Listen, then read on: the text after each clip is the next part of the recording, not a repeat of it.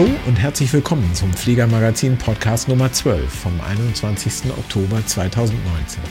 Ich bin Thomas Borchert, Chefredakteur des Fliegermagazins. Zuerst einmal Entschuldigung, dass es so eine lange Pause gab zwischen Podcast Nummer 12 und dem davor, dem Podcast Nummer 11. Ich freue mich sehr, dass wir heute Fabian Kienste zu Gast haben von Garmin. Äh, Fabian, du bist Aviation Regional Sales Manager. Was heißt denn das eigentlich? Das ist eine gute Frage. Ich würde immer sagen Mädchen für alles, aber im Prinzip äh, kümmere ich mich um die äh, Luftfahrtsparte der Firma Garmin ähm, in Zentraleuropa, Nordeuropa und Osteuropa und dafür den gesamten Vertrieb und auch fürs Marketing. Du bist also der Ansprechpartner unter anderem für uns Piloten. Ganz genau. Ich bin der Ansprechpartner für die Piloten und für alle, die mit der Luftfahrt äh, zu tun haben und Interesse an den Produkten und Services von Garmin haben. Und bist ja auch zu finden auf Messen wie der Aero sowieso, aber auch auf vielen Fly-ins. Wir versuchen, dass wir ähm, möglichst viel äh, Präsenz zeigen, dass wir an möglichst vielen äh, Veranstaltungen teilnehmen. Geht natürlich nicht immer, weil trotz allem kleines Team, großes Gebiet, aber wir versuchen, dass wir dabei sind, ja. Du bringst dann immer ein Flugzeug mit, in dem so alles drinsteckt, was bei euch gerade schick und neu ist. Ich glaube, es ist eine Cessna 182. Wenn es geht, bin ich auch mit meiner Cessna 182 unterwegs. Und ja, da haben wir natürlich so alles mal reingebaut, was man derzeit ähm, verbauen kann äh, als Nachrüstprodukte im Bereich Glas, Cockpit und Avionik. Und das ist natürlich als Demo-Flugzeug, aber natürlich auch als äh, Zeitmaschine wunderbar. Nun wollen wir ja heute nicht über Einbau-Avionik äh, reden, sondern über die Garmin Pilot App, also die Navigations-App von Pilot, die Flugvorbereitungs-App äh, von Garmin. Ähm, da gab es ja vor äh, gar nicht allzu langer Zeit ein relevantes, wichtiges, großes Update, wie ich zumindest fand. Ähm, was waren da die großen Neuerungen? Was habt ihr da gemacht? Ja, wir sind jetzt äh, momentan bei Softwareversion 9.7.3. Das habe ich extra nochmal nachgeschaut und die Neuerungen kamen mit der 9.7. Ähm, und äh, da haben wir endlich äh, die VFR-Navigation äh, deutlich unterstützt. Wir haben jetzt die äh, VFR-NAV-Daten ähm, ins unser System kostenfrei integriert. Man muss sich zwar kurz ein neues Datenpaket noch runterladen, aber jetzt haben wir sämtliche VFR-Navigationsdaten auch als Vektorgrafiken innerhalb unserer, ähm, unserer App abgebildet. Und es war natürlich schon seit langer Zeit ein großer Wunsch, ähm, unserer Kunden, dass man diese VFR-Daten einfach ebenfalls äh, darstellen kann. Und äh, somit haben wir unser, ja, vor allem deutsches Problem der Platzrunden ähm, endgültig gelöst. Und da sind wir, sehr freu, sind wir sehr froh drüber. Das heißt also, man sieht die Platzrunden jetzt direkt in man, der Karte. Man, man, sieht die klassische Platzrunde, man sieht die VFR-Einflugrouten an größeren Flughäfen, ähm, die Visual Reporting Points, also die Pflichtmeldepunkte waren schon lange da, aber ähm, sozusagen das letzte Bindeglied zwischen Pflichtmeldepunkt und Endanflug hat eben gefehlt und das ist jetzt, diese Lücke ist geschlossen und ähm, wir haben aber noch sehr, sehr viel mehr Daten äh, in diesem Update dann mit reingebracht. Ihr habt, glaube ich, auch äh, die Luftraumdarstellung so ein bisschen verändert, so dass man leichter erkennen kann, wo oben und unten ist bei einem Luftraum äh, und auch welche Frequenzen für diesen Luftraum die sind, die man dann ansprechen möchte. Genau, das ist das Stichwort Frequenzen. Wir haben ähm, seit langer Zeit natürlich auch die Anforderung gehabt, dass man die Frequenzen der relevanten Lufträume sich einblenden lassen kann. Das geht jetzt Gott sei Dank. Zum einen, äh, entweder sind sie sowieso schon dargestellt, also bei einer TMZ zum Beispiel steht auch die Frequenz dann drunter. Ähm, und äh, auch, wir haben ja dieses, dieses Radialmenü, ähm, da kann man dann schauen, äh, beim, zum jeweiligen Luftraum, wo man sich befindet, was ist die passende Frequenz dazu. Und das ist natürlich eine deutliche Erleichterung, vor allem für den VFR-Piloten. Jetzt hattest du eben schon dieses Fachwort Vektorkarte benutzt, was äh, manchen Leuten, glaube ich, nicht so vertraut ist. Ähm, die erste Vorstellung von so einer Navigations-App ist ja immer, die zeigt mir die vertraute ICAO-Karte nur eben auf einem iPad oder einem Android-Tablet. Ähm, also zeigt mir quasi eine digitale Version dieser Karte. Das ist ja aber eine Rasterkarte. Richtig. Ähm, die hat Nachteile, äh, weil es im Grunde ein digitales Abbild der Papierkarte ist und wenn ich zum Beispiel Track abfliege, also so, dass die Karte mal oben ist, äh, wo ich hinfliege, dann können die Beschriftungen über Kopf stehen. Ähm, sie zeigt immer das Gleiche, ob ich reinzoome oder rauszoome oder so. Wie ist das bei einer Vektorkarte? Ähm, die Vektorkarte ist im Prinzip eine digitale Karte, die, ähm, egal in welcher Zoomstufe man sich befindet, letztendlich die Details ähm, ein- und ausblenden kann. Je weiter ich reinzoome, umso präziser und umso genauer wird die Detaildarstellung letztendlich. Ähm, bei, einer, bei einer Rasterkarte, je weiter ich reinzoome, da wird es nur unscharf. Ja, das ist wie wenn ich die ICAO-Karte in Zentimeter vors Auge halte, sehe ich auch nicht mehr, es wird nur unschärfer. Ähm, und bei einer äh, Vektorkarte äh, wird einfach die Detailtiefe äh, oder die Detailgenauigkeit wird dann größer. Es geht bis auf den Straßennamen, ähm, bis auf den Zoom-Level von Straßenebene. Das heißt im Grunde, man kann dann auch situativ das anpassen im Grunde. Also wenn ich weiter reinzoome, möchte ich ja vermutlich an dem Flugplatz zum Beispiel Taxiways sehen mit deren Benamsungen. Wenn ich weiter rauszoome, dann möchte ich vermutlich wegfliegen und eher die Platzrunde sehen.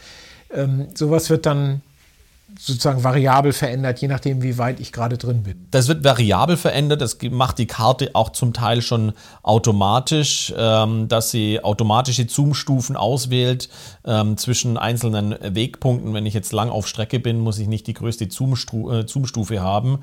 Ähm, wenn ich in Flugplatznähe komme, möchte ich natürlich näher reinzoomen. Und wenn ich dann gelandet bin, möchte ich vielleicht die Safe-Taxi-Karte sehen. Die poppt automatisch auf. Und insofern ist da wirklich eine große Flexibilität da. Und ich habe nach wie vor immer noch die Möglichkeit, zusätzliche Informationen zu überlagern, wie zum Beispiel die klassischen Anflugkarten. Wenn ich nach wie vor die klassische DFS oder, oder Jeppesen Anflugkarte mich, äh, mir anzeigen lassen möchte, geht das immer noch, aber ich muss es nicht mehr zwingend. Es geht, aber es kostet extra Geld. Also ich muss sie dazu kaufen. Auch das natürlich. Es kostet extra Geld. Ähm, also wenn ich die Anflugkarten haben möchte von äh, der DFS oder von Jeppesen, dann ist das eine zusätzliche Option, die ich dazu buchen kann. Die vektorisierten VFR-Daten sind im Paket inklusive. Jetzt wird ja oft die Frage gestellt, muss ich die denn dabei haben? Und da ist der Gesetzgeber ja so ein bisschen, der lässt das offen, was ja eigentlich schön ist, überlässt das also dem Piloten und sagt, der Pilot muss alle aktuellen und relevanten Informationen für sein Flugvorhaben äh, kennen und dabei haben. Äh, das heißt also im Grunde, da steht überhaupt nichts davon, ich muss eine Anflugkarte dabei haben, sondern im Grunde kann man sagen, mit dieser eingezeichneten Platzrunde ist eigentlich alles schick, oder? Ich bin nicht der Gesetzgeber. Ich kann, nee.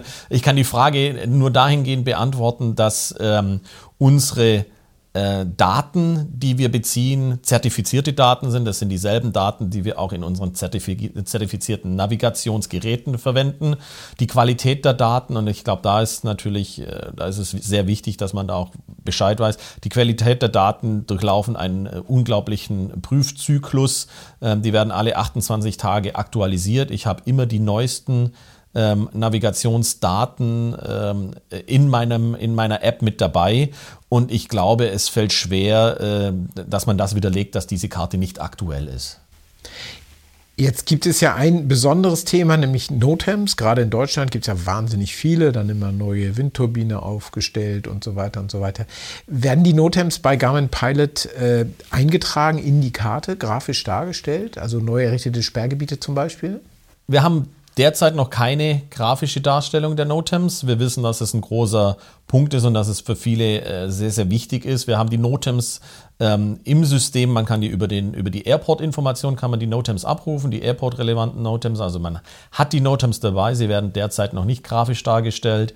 Ähm, das ist was, woran wir arbeiten und ähm, ich denke, ähm, wir, wir haben demonstriert, dass die App kontinuierlich äh, von uns ähm, verbessert wird, kontinuierlich daran gearbeitet wird. Ähm, über die letzten drei Jahre, glaube ich, äh, oder vier Jahre sogar, hat die App einen unglaublichen Wandel durchlaufen. Ähm, und äh, da machen wir natürlich weiter. Also wir sind immer dankbar auch für Kunden, Wünsche für Kundenfeedback, die sagen, wir brauchen das noch, wir brauchen das noch, ähm, das ist das, was wir uns, was wir uns noch wünschen. Und insofern, äh, ja, wir arbeiten immer an was. Nun ist ja so eine große Navigations-App, so eine, so eine eierlegende Wollmilchsau, wie es äh, Garmin Pilot ist, wahnsinnig umfangreich, hat wahnsinnig viele Features. Aus deiner Sicht, was sind so die drei oder höchstens fünf äh, Top-Sachen, die Garmin Pilot auszeichnen, die Garmin Pilot kann? Das ist eine gute Frage. Fünf äh, Top-Features, die Garmin Pilot ausmachen, ist ähm, zum einen, es ist alles aus, aus einer Quelle. Wer, wer im Garmin-Ökosystem sich zurechtfindet, wer einen, äh, einen, Garmin Navigator hat, wer einen Garmin äh, GTN bedienen kann oder ein G1000 bedienen kann, wird auch mit der Systemlogik, mit dem User Interface, wie das ja äh, bezeichnet wird, von Garmin Pilot sofort zurechtkommen. Wir nutzen dieselbe Sprache, dieselbe Symbollogik, wir nutzen dieselbe äh, Menülogik ähm, wie auch in unseren Festeinbauten und auch in unseren portablen, anderen portablen Geräten. Das ist Nummer eins. Der zweite große Vorteil ist, dass äh, Garmin Pilot eine zentrale äh, Schnittstelle für unsere Konnektivität ist. Ähm, mit Garmin Pilot, mit einem iPad kann man mit allen anderen Produkten aus der Luftfahrt kommunizieren. Es ist egal, ob ich ein G1000 habe, G1000 NXI oder ein GTN oder ein Era 660, was unser kleines Portable ist.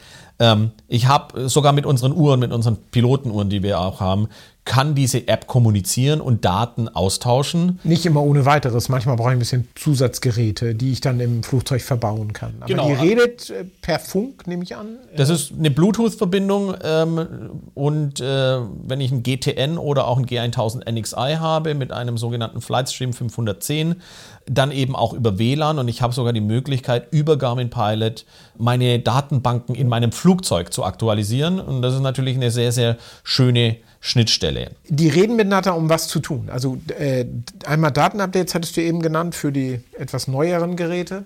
Zum anderen, die tauschen Flugpläne aus. Die tauschen oder? Flugpläne aus. Äh, die Idee ist, dass äh, der Pilot natürlich zu Hause oder in der, in der Pilotenlounge sitzt und da seine Flugplanung macht, seinen Flugplan, sein Routing macht, sein Autorouting macht äh, oder seinen, seinen VFR-Plan macht von Wegpunkt zu Wegpunkt ähm, und das dann per Bluetooth an seinen Navigator überträgt. Und ohne kann Tippen, ohne Knöpfe drehen. Ohne Tippen, ohne, ohne Knöpfen drehen, sondern einfach nur per Knopfdruck habe ich meinen Flugweg meinen Flugdurchführungsplan in mein System übertragen. Ist ja, wie ich höre, besonders beliebt bei Piloten von älteren Geräten ohne eine Tastatur, also zum Beispiel ein Garmin GNS 430, ich glaube in der Version W geht das dann. Genau. Ähm, da ist nichts mehr mit drehen, drehen, drehen, drehen, drehen, drehen für jeden Buchstaben einzeln, sondern da drücke ich auf den Knopf und dann kommt das aus dem iPad ins, also dann erweitert im Grunde der iPad mit Garmin Pilot äh, das Gerät so, dass es eine Tastatur hat auf einmal. Ja, das ist vielleicht ein bisschen zu weit gegriffen, aber im Prinzip ist die Idee dahinter, dass ich meinen Flugplan auch inklusive Airways, und da kommen wir natürlich äh, zu den 430, zu den GNS 430, ähm, die unterstützen schlicht und ergreifend keine Airways. Und wenn ich heute von Hamburg nach Friedrichshafen fliege, dann habe ich bis zu 30 Wegpunkten. Und äh, die möchte ich einfach nicht händisch eindrehen müssen, sondern die möchte ich einfach nur per Knopfdruck rüberschicken. Ja, wir sind das aus anderen Bereichen gewohnt. Äh, Im Auto funktioniert es genauso, dass ich mein mobiles Gerät, mein iPhone oder mein iPad mit, äh, meiner, mit meinem Auto verbindet und das haben wir jetzt eben im Flugzeug auch. Punkt 2. Jetzt kommt Punkt 3. Punkt 3. Garmin Pilot funktioniert auch standalone, völlig losgelöst von aller Avionik. Ich kann es ganz normal nutzen als vollumfängliche App, die mir die Flugvorbereitung, die Flugdurchführung und die Flugnachbereitung so leicht wie möglich macht. Und das für beide Bereiche, für VFA und für IFA. Es ist die eierlegende Wollmilchsau, inklusive äh, Wetterbriefing, inklusive Trip Planning, inklusive meiner Anflugkarten, ähm, inklusive einer äh, wirklich detaillierten Flug- äh, äh oder Moving Map Feature und, und, und MFD-Funktionalität, also Multifunktionsdisplay-Funktionalitäten.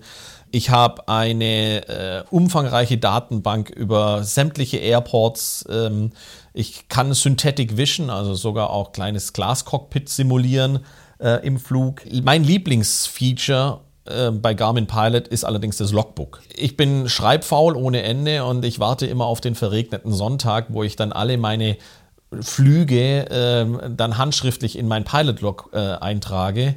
Aber äh, unser, unser Logbook äh, funktioniert schlicht und ergreifend fantastisch. Und auch von unterschiedlichen Geräten. Zurück zur Konnektivität habe ich mein iPad mal nicht dabei, kann auch meine Uhr meinen Flug aufzeichnen und dann hinterher mit meinem Logbook synchronisieren. Und da habe ich natürlich wirklich eine umfassende Datenaufnahme über meine getätigten Flüge. Jetzt fiel eben schon das Wort iPad. Äh, Gibt es das auch auf Android? Ja, ich nutze immer äh, iPad synonym für äh, Tablet-PC, wie das ja eigentlich richtig heißt. Garmin Pilot gibt es auch für Android. Zugegebenermaßen, die Android-Version ist immer so ein bisschen hinten dran, was die Entwicklung angeht, schlicht und ergreifend, weil es eigentlich ein separates Produkt ist. Es hat zwar denselben Namen und sieht ähnlich aus, aber es sind zwei unterschiedliche, völlig unterschiedliche äh, Programmierstränge, die äh, parallel, wir versuchen so parallel wie möglich zu sein, aber manchmal schaffen wir es einfach nicht ganz. Jetzt sagtest du eben schon Smartphone. Ähm, auf wie vielen Geräten darf ich das denn, wenn ich so ein, wenn ich Garmin Pilot kaufe, sozusagen, wie viele Lizenzen erhalte ich? Auf wie vielen Geräten darf ich es laufen lassen? Bis zu drei Geräte. Und da ist es egal, ob das äh, Android oder, oder äh, iOS ist. Ähm, man kann es auf drei iPads laufen lassen oder auf einem iPad, auf einem iPhone und auf einem Samsung, wenn man jetzt hier schon bei den Markennamen ja. sind. Ähm, das ist ähm, völlig egal.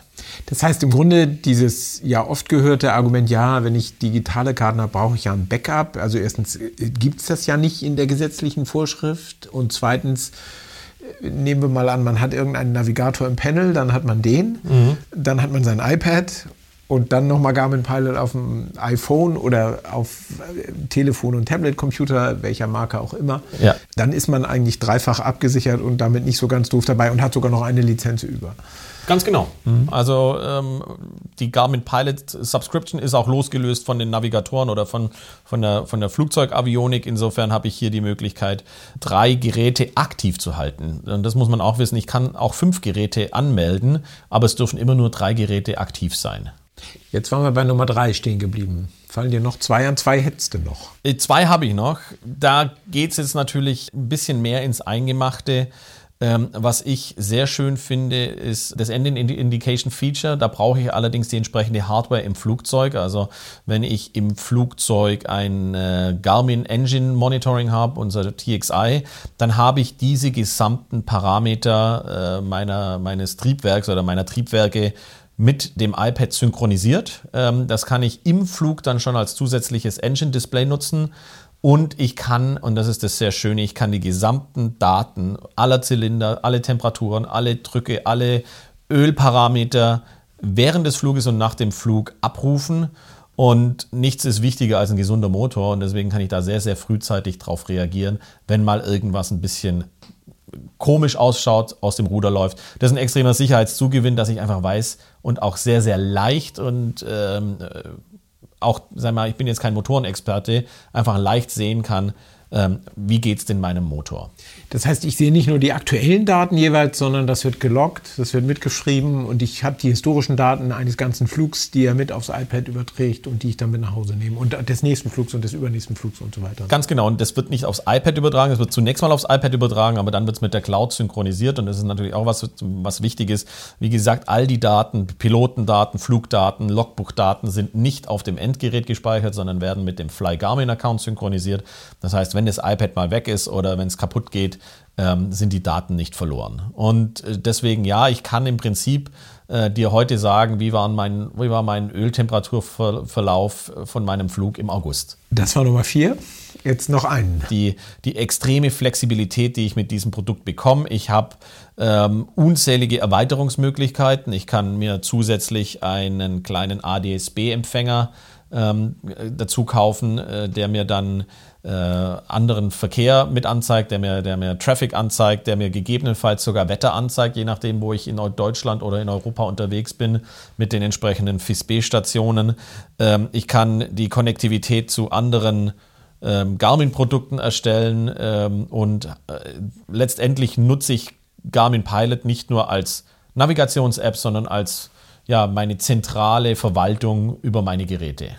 Das Stichwort ADSB ist ja ein gutes. Ähm, vielleicht reden wir da noch einen Moment drüber. Äh, das kommt ja aus den USA, wo es ab 2020 Pflicht ist und wo Bodenstationen der äh, US-Luftfahrtbehörde tatsächlich ein gesamtes Verkehrslagebild ausstrahlen und ebenso äh, Wetterradar und Wetterinformationen wie Meta und TAF. All das kostenlos für Piloten, die halt einen ADSB-Empfänger im Cockpit haben. wenn man in Europa einen ADS-B-Empfänger an Bord hat und den mit, zum Beispiel mit Garmin Pilot verbindet, sowas gibt es ja in portabler Form ebenso wie eingebaut, dann sieht man erstmal anderen ADS-B-Verkehr, also Verkehr mit ADS-B-Transpondern, der irgendwo in der Nähe rumfliegt, aber Garmin hat ja zur Aero in diesem Jahr äh, eine Teststation in Friedrichshafen eingerichtet, die dann eben auch Wetterinformationen ausstrahlt, also ein Wetterradarbild, ebenso wie Meta- und TAF-Informationen. Wie ist denn da der Stand der Dinge? Die Teststation läuft noch? Die Teststationen laufen alle noch. Wir haben äh, mittlerweile ich glaube, knapp zehn Stationen über ganz Europa verteilt. So viele? Wow. Ja, die in, an unterschiedlichsten Stellen sind. Wir haben momentan die eine in Friedrichshafen in Deutschland. Wir sind dabei, noch weitere in Deutschland aufzubauen. Wir haben Stationen in Dänemark, wir haben Stationen in Finnland, in Frankreich, in äh, der Tschechischen Republik, um einfach ein möglichst breites Feedback zu erhalten. Ganz klar ist, es ist ein Testlauf. Ähm, und ähm, wir haben das gemacht und betreiben diese Teststationen vor allem, um den, um den Behörden zu zeigen, dass es geht, dass es keine Interferenzen mit bestehenden ähm, Frequenznutzern von dieser 978 Megahertz Frequenz gibt. Da gibt es äh, im Prinzip eine Frequenz, die für Takans reserviert ist in Europa. Ähm, von den paar Takans, die noch aktiv sind, wollen wir demonstrieren, dass einfach der Aus, das Aussenden von FIS-B-Wetter ähm, keinerlei Interferenzen erzeugt und somit auch keine Gefahr für die Navigation. In dem Fall ähm, das haben wir geschafft, da sind wir, da sind wir erfolgreich damit.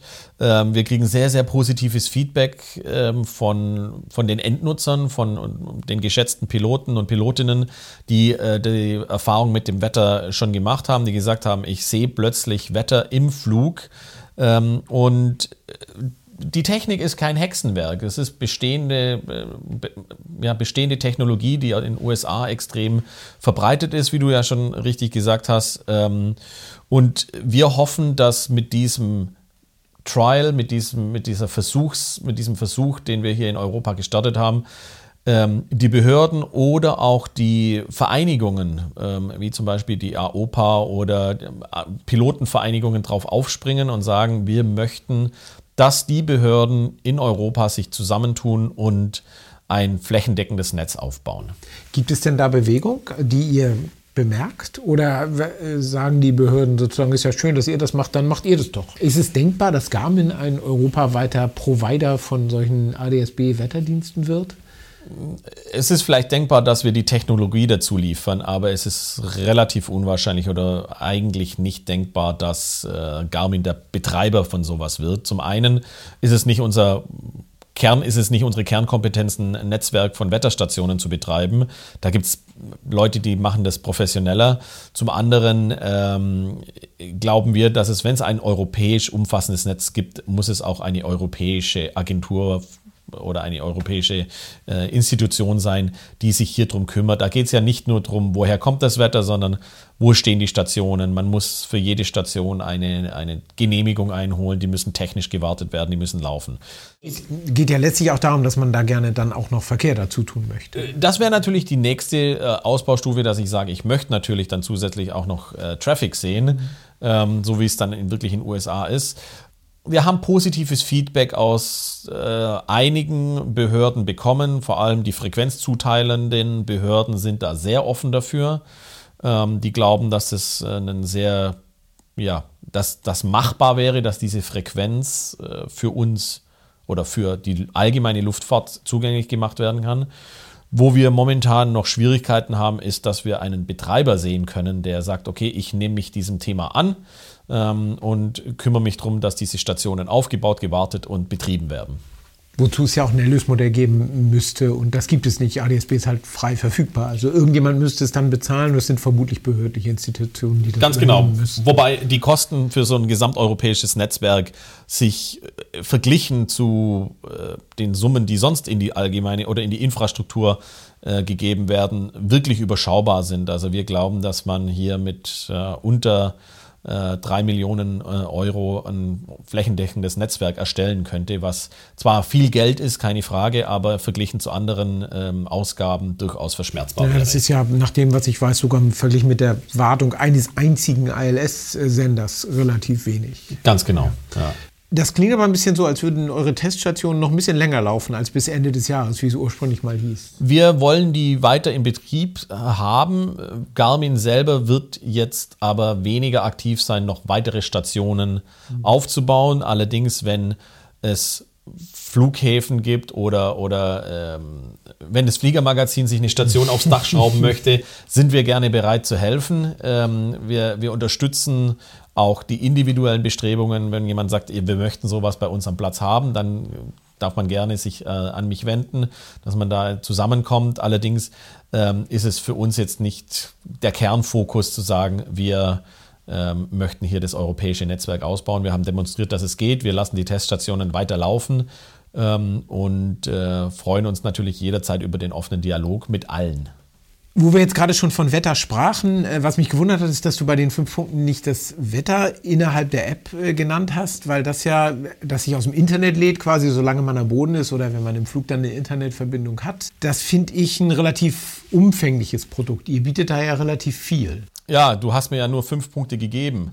Ja, unser Wetterprodukt ist natürlich äh, extrem umfassend. Wir haben letztendlich alle Informationen, die ich benötige, um eine sichere Flugvorbereitung und Flugdurchführung zu machen.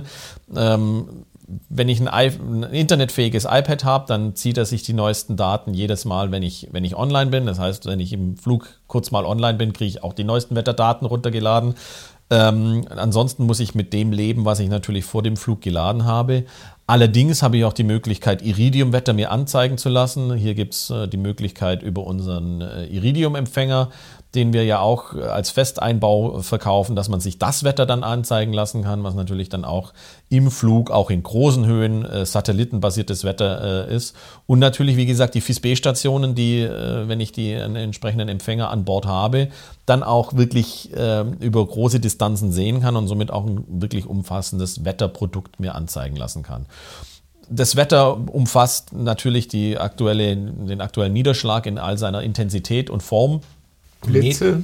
Blitze, ich habe Lightning-Informationen, ich habe äh, Windinformationen mit Höhenwinden auch, ich habe äh, Metars, Tuffs äh, logischerweise, ähm, ich habe Untergrenzen, äh, alle möglichen Informationen, die ich eben benötige, um auch eine Flugdurchführung ordentlich als Wetterbriefing oder ich kann mir ein ordentliches Wetterbriefing hier ziehen, ähm, um dann auch da äh, sicher zu sein. Und die Höhenwinde fließen ja auch in die Flugplanung ein, die man mit diesen Flugzeugdaten, die man ja sehr ausführlich eingeben kann, sehr gut abbilden kann, sodass, also aus meiner Erfahrung zumindest, die Flugpläne ja sehr genau mit der Wirklichkeit übereinstimmen. Ganz Schluss. genau. Also das meinte ich auch vorher mit der, mit der, ähm, mit der ähm, Verbindung, mit der Konnektivität der App, dass wir auch hier wirklich eine entsprechende Smartness haben, die ähm, es erlaubt, äh, bei, gerade beim IFA-Flug werd, werden mir die entsprechenden Flughöhen schon angeboten, äh, wo du sagst, äh, du fliegst am besten in Flugfläche XY, weil da ist der Wind äh, am besten und der Spritverbrauch noch nicht so hoch.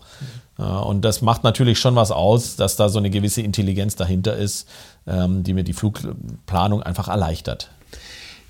Wenn jemand das mal ausprobieren möchte, dann nehme ich mal an, gibt es sowas wie ein Trial von äh, 30 Tagen oder was, keine Ahnung, äh, genau. wo man das testen kann? Genau, für diejenigen, die Garmin Pilot noch nicht geladen haben ähm, oder noch nicht ausprobiert haben, ähm, einfach aus dem App Store oder dem Play Store äh, runterladen ähm, und äh, dann mal für 30 Tage kostenlos ausprobieren. Was man machen muss, man braucht einen Fly Garmin Account.